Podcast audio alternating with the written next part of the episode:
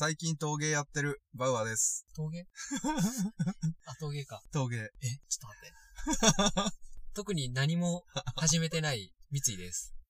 よろしくお願いします。よろしくお願いします。陶芸始めたんですね。そうだね。うんえ。ー陶芸ちょっとやって。うん。ゴーストみたいなことってことですよい。やいやいや、ゴースト二人でなんか、イチャイチャしながらやるやつや。あれ、イチャイチャしてるのは幽霊なんで、あーイチャイチャまあねできてない。確かに。あれ、外から見たら一人でやってるんか。そう。まあそうそう、あれ。気持ち、ま気。持ちですから、あれは。ゴーストの妖精とのイチャイチャ。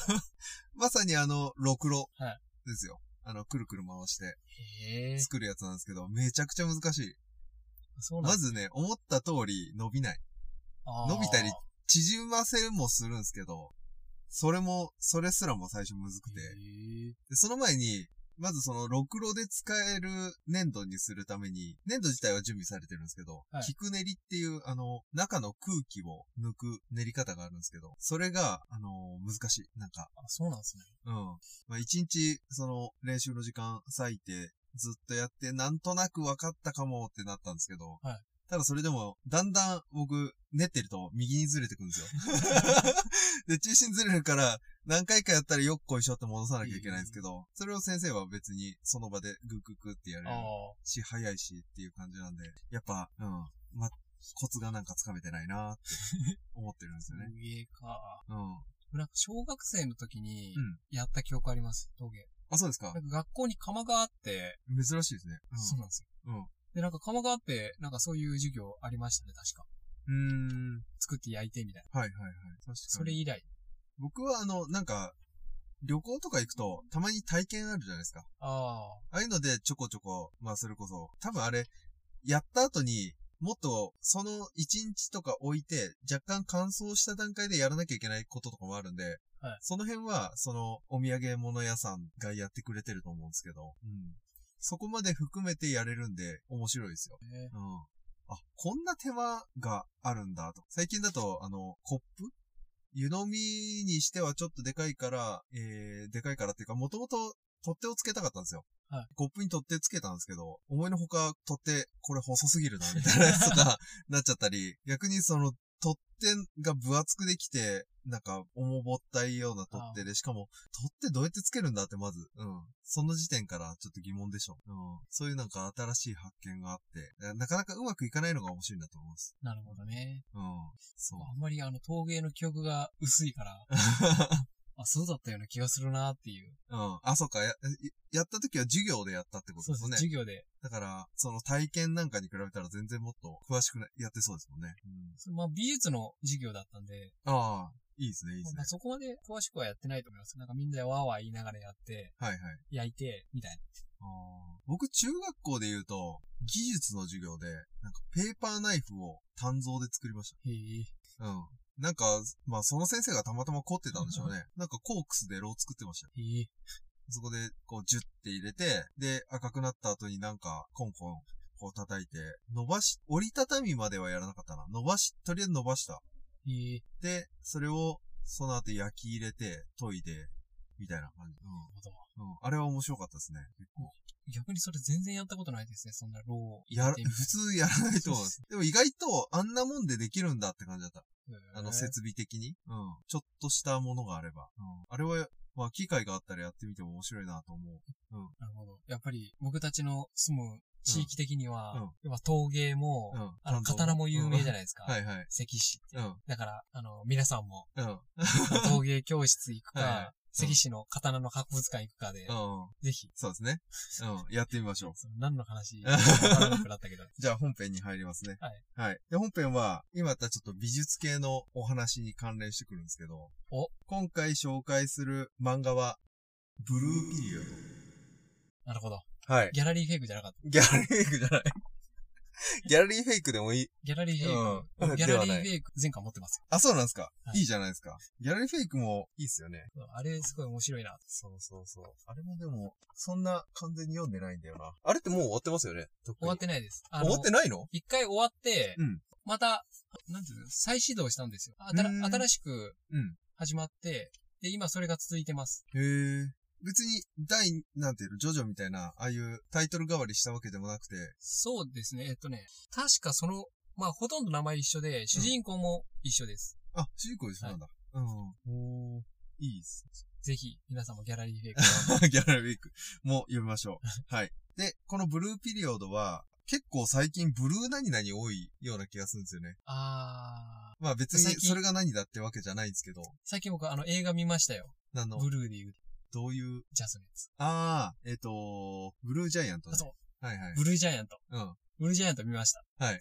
あ、映画やってるんですか？あの映画やってましたよ。アニメ実写？アニメ映画でうん、ブルージャイアントやってて、あれすごい面白かったです。ああ、いいですねお。すすめ、ジャズの。ブルージャイアントの Amazon プライムミュージック聞いてるんですけど、ああ。そこにブルージャイアントのなんかアルバムが最近出てて、へえ。で、えっ、とね、ちょっと名字が忘れちゃったんですけど、なんとかヒロミさんっああ。ていうジャズの、えっ、と、演奏家の方だったと思うんですけど、はいすごいいい感じのアルバムでしたよ。全部。なるほど。うん。ただ、うんあのパンフレット買うときだけは注意してください。なんで、レコードサイズの、でかいの？そのパンフレットなんで、えー レコードって普通、昔のレコードそうよね。昔のレコードサイズ、うん。うん。昔のレコードを再現したパンフレットになってるんで、うんサイズもそのサイズなんですよ。はい。だから、僕あの、小さめのカバンで、普通のパンフレット入るぐらいのサイズのカバン持ってたら、めちゃくちゃでかくて、うん。入らなくて、折れないんだよね、もともと。折れないんですようん。だから、パンフレットそのまま持って帰りました。それが狙いなんじゃない？あの。ブルージャイアント見たぞっていうのをアピールと、あ、面白そうだなってこう、そのパンフレット見て、そういえばやってるなっていうのがちょっと狙いなんじゃないかな。なるほど。はい。まあ、えっ、と、ブルーピリオドに戻って、はい。ブルーピリオドは、えー著者が山口翼さん。で、この方、都立芸術高校、東京芸術大学卒。おなんですよということは、あの、前回と芸術大学つながりってことですか？ああ、う。そうですね。げ現代アートですよね。いや、あのあ、じゃない。なんでしたっけ？キングダムじゃなくて、なんかあれ、芸大の出身者じゃなかったでしたっけ、えっ、と、作者がですね。作者が。はいはいはい。かもしれないです。で、この芸大の話とかも作品中に出てくるんで、はいこの方の生の経験談っていうのが入ってんじゃないかなと。だいぶ。結構リアリティある。まあ、実際そうなのかなっていうところがあるので、はい。その辺も含めて、えー読んでる。現、なんか、うん、リアリティが面白いです。で、出版が講談社。で、13巻出てて、まだ完結してません。で、月刊アフタヌーンにて、2017年から連載します。アニメ化もされてます。へ舞台化はしたようです。はっきりしない。うん、した。はいはい。で、えー、ブルーピリオドは、芸術系熱血漫画って感じの漫画です。で、ブルーピリオドの意味なんですけど、ピカソの20代前半の画風を指す。ですよ。あー、なんで、そこから転じて、孤独で不安な青年期っていうのを表す言葉になっあとー、なるほど。た。うん。なんか聞いたことあるなと思ってたら、あの、あ、なそういうことか。名前のブルーピリオドっていうフレーズがってことですね。うん。そう。僕は全然知らなかったんですけど、あ、そういうことを、まあ、ブルーな感じなのねっていう。あの、孤独で不安な青年期だからね。あーなるほど。うん。なるほど、と思って。で、まあ、この作中でも、えー主人公の青年が進路について最初悩むんですよ。はで、そこの悩む姿っていうのが、あの、描かれてるんで、まあ、そこら辺が表現されてるのかな、うん、思いました。で、主人公は、矢口やとらくんという男の子。で、高2です。うんあのー始まった当初高2で、あの、進路の希望の紙出せよ、みたいな、っあて言われるぐらいの時期。ーよくある。うん。の導入部分で第1よくあるやつから第3志望みたいな。でも、どう、うん、そうね。そうそうそう。で、しょっぱなの部分でいくと、不良仲間とつるんで、飲酒喫煙をして、オールで日本代表戦を観戦して、朝帰りしてラーメン食べるようなもうダメなやつ。ことしてます、この人。これ NHK では放送できない。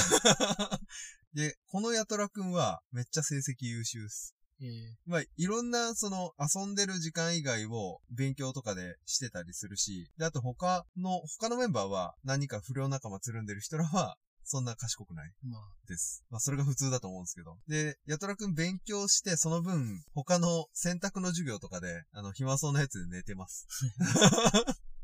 っていうような、まあ、容量がいい感じのうん人ですね。うん。で、この人は、結構、ヤトラくんは、高2にしては、達観してるような感じ。で、まあ、こうやるのが正しくて、こうすれば、ある程度、なんていうの、成績とか取れて、で、こうすれば、まあいいところ、大学行けて、そのままあの辺に就職して、えー、行けばいいでしょうみたいなっていうイメージがもうパンパンパンとできてて、もうそれを理解して実際にまやれちゃうのもすごいんですけど、普通分かっててもやれないと思うんで。で、ただ、なんかそうやって分かってて、すんなりできちゃうんだけど、ちょっとなんか満たされてないなって感じが、ふ、ふわっと自分の中にあるような状態で、で、その時に美術室に置き忘れてたタバコを取りに行くんですよ。で、その取りに行った時に置いてあった絵を見て、なんか目を惹かれて衝撃を受ける。ですよ。それがたまたま、あのー、美術の、えー、先輩が描いた油絵だったんですけど、うん。っていうところで美術に初めてこう出会って。で、その後、そうやって美術にちょっと興味惹かれて描いてったりするんですけど、もともと感性がこの人高いのか、なんかその朝帰りしたって言ったじゃないですか。はい、代表戦見て。その時の朝焼けの街並み見てなんか、なん色を感じてるというか、色味が自分の中のイメージで感じれたりして、あと、その色味を感じてたのも、ふと美術の授業の時に、なんとなく書いてみようと思って、その美術の授業で書いて、でそれがすごい周りのみんなに褒め褒められるんですよ、うん、うん。で、褒められたことに対して嬉しいっていうよりかは、なんか、もともと自分が言葉でつ、伝えれてなかったようなことっていうのが、自分のイメージでしかなくて、その街並みの色っていうのが言葉以外で通じたっていうのに、ちょっと感動を覚えたような描写でした。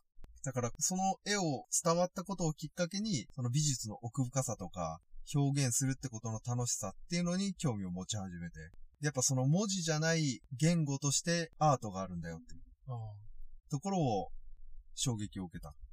生まれ、その時に言葉としてあるんですけど、生まれて初めてちゃんと人と会話できた気がしたっていうようなキャタがされてるですね。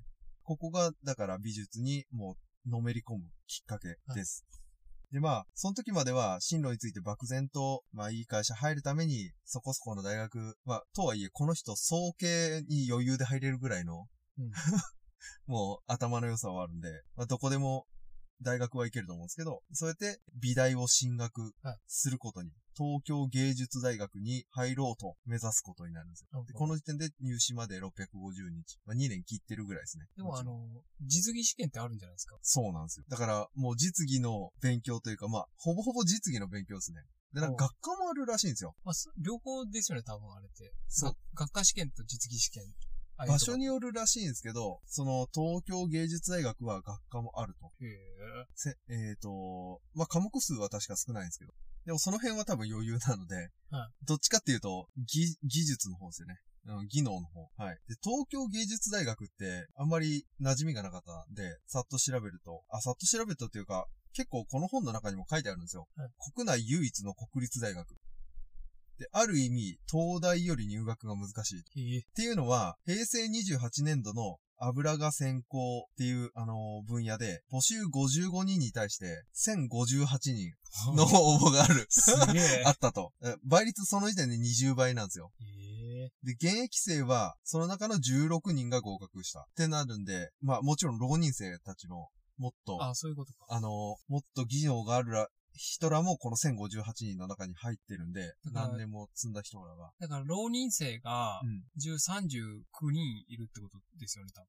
えっ、と、55の16なんで、そうですね。そうですね。はい。だから、実質倍率60倍。っ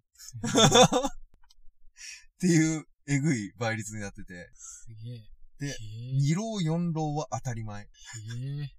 で、この中に先生、美術の先生は出てくるんですけど、先生は私の知り合いには重郎がいるよ。でもまあ、重郎者入れたんだったらよかったねっていう。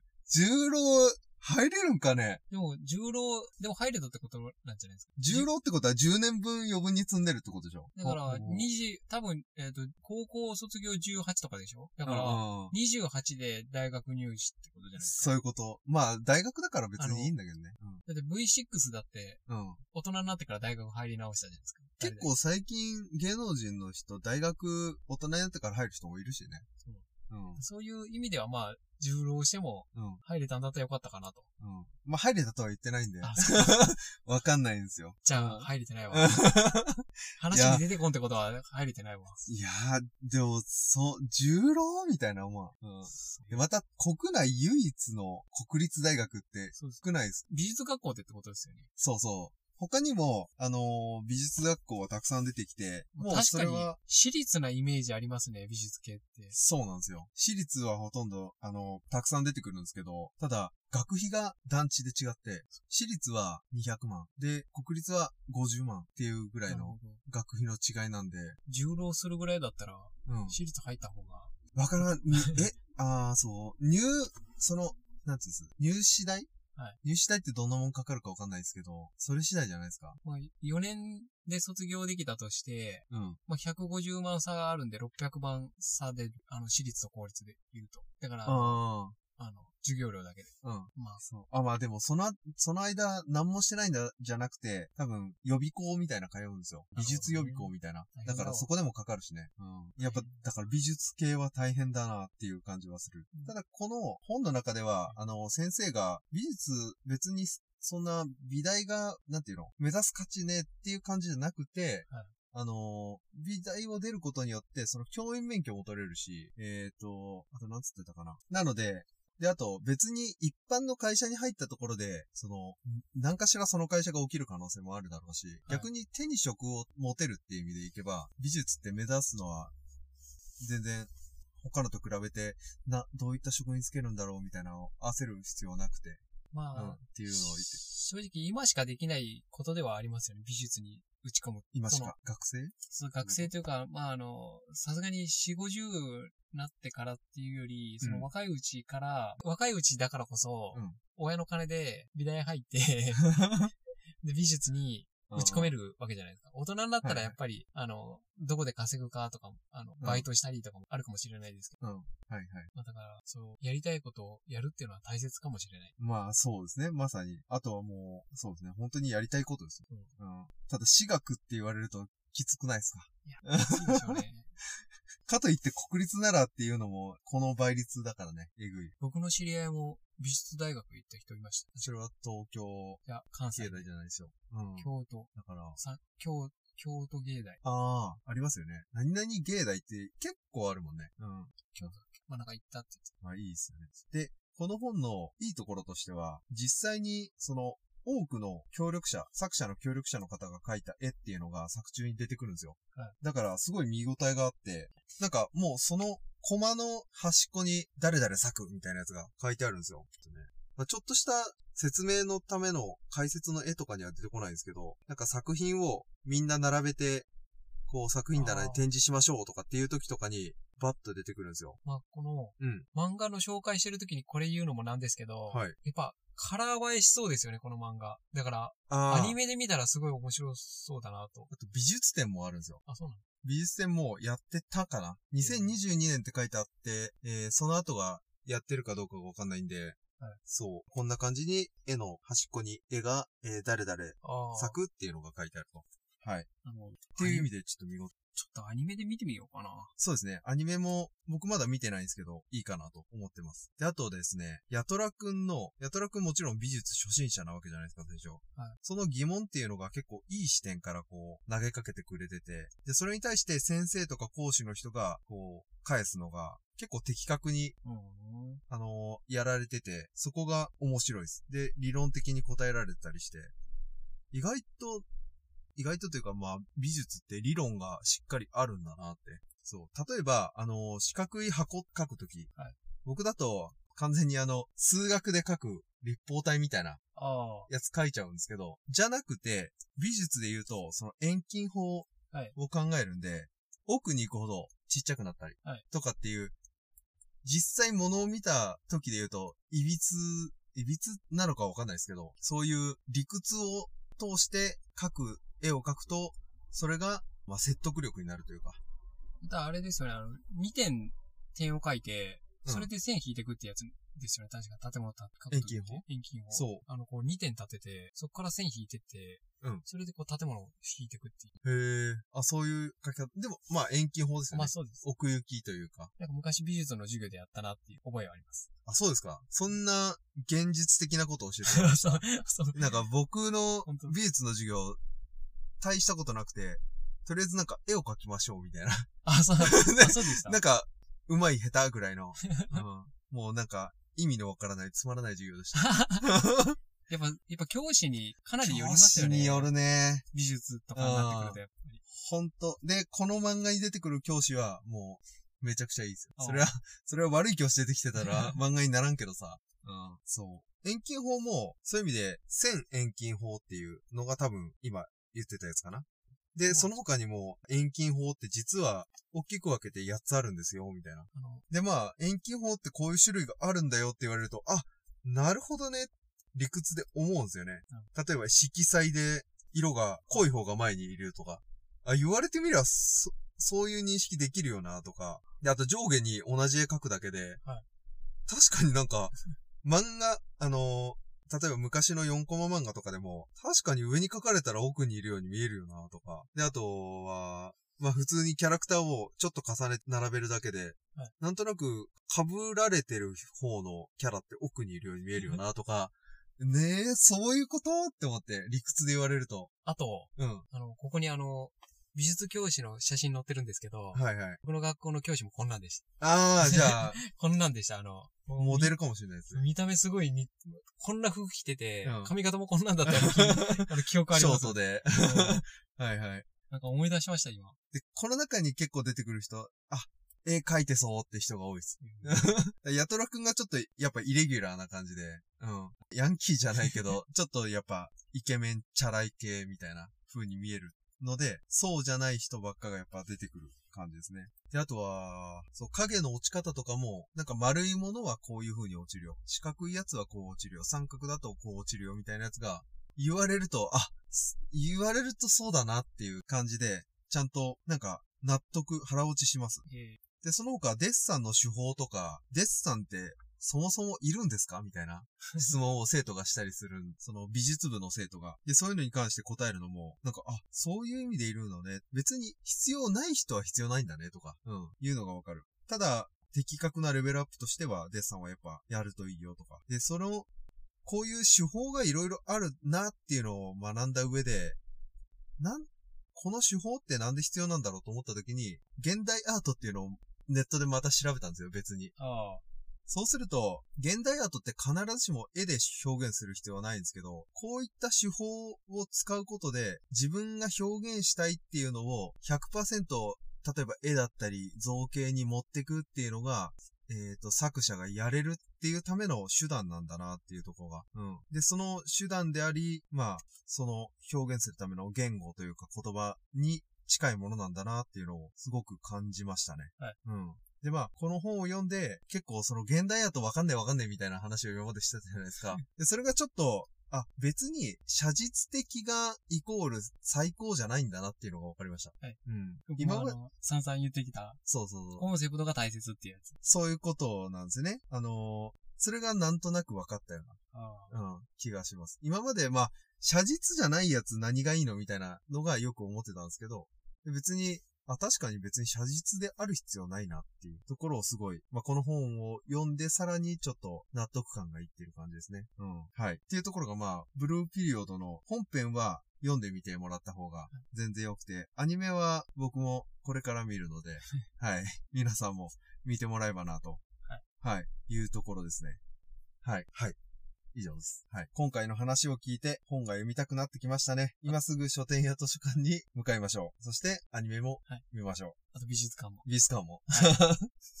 そしてあなたも本読もうぜ。本読もうぜラジオではおすすめの本や代わりに読んでほしい本、ご意見ご感想についてのお便りを募集しています。概要欄のメールアドレスにメール、またはツイッターのリンクから DM 送信、またはハッシュタグ本読もうぜラジオをつけてツイートしてください。番組を気に入っていただけたらお使いのポッドキャストアプリにてフォローと評価をよろしくお願いします。ありがとうございました。ありがとうございました。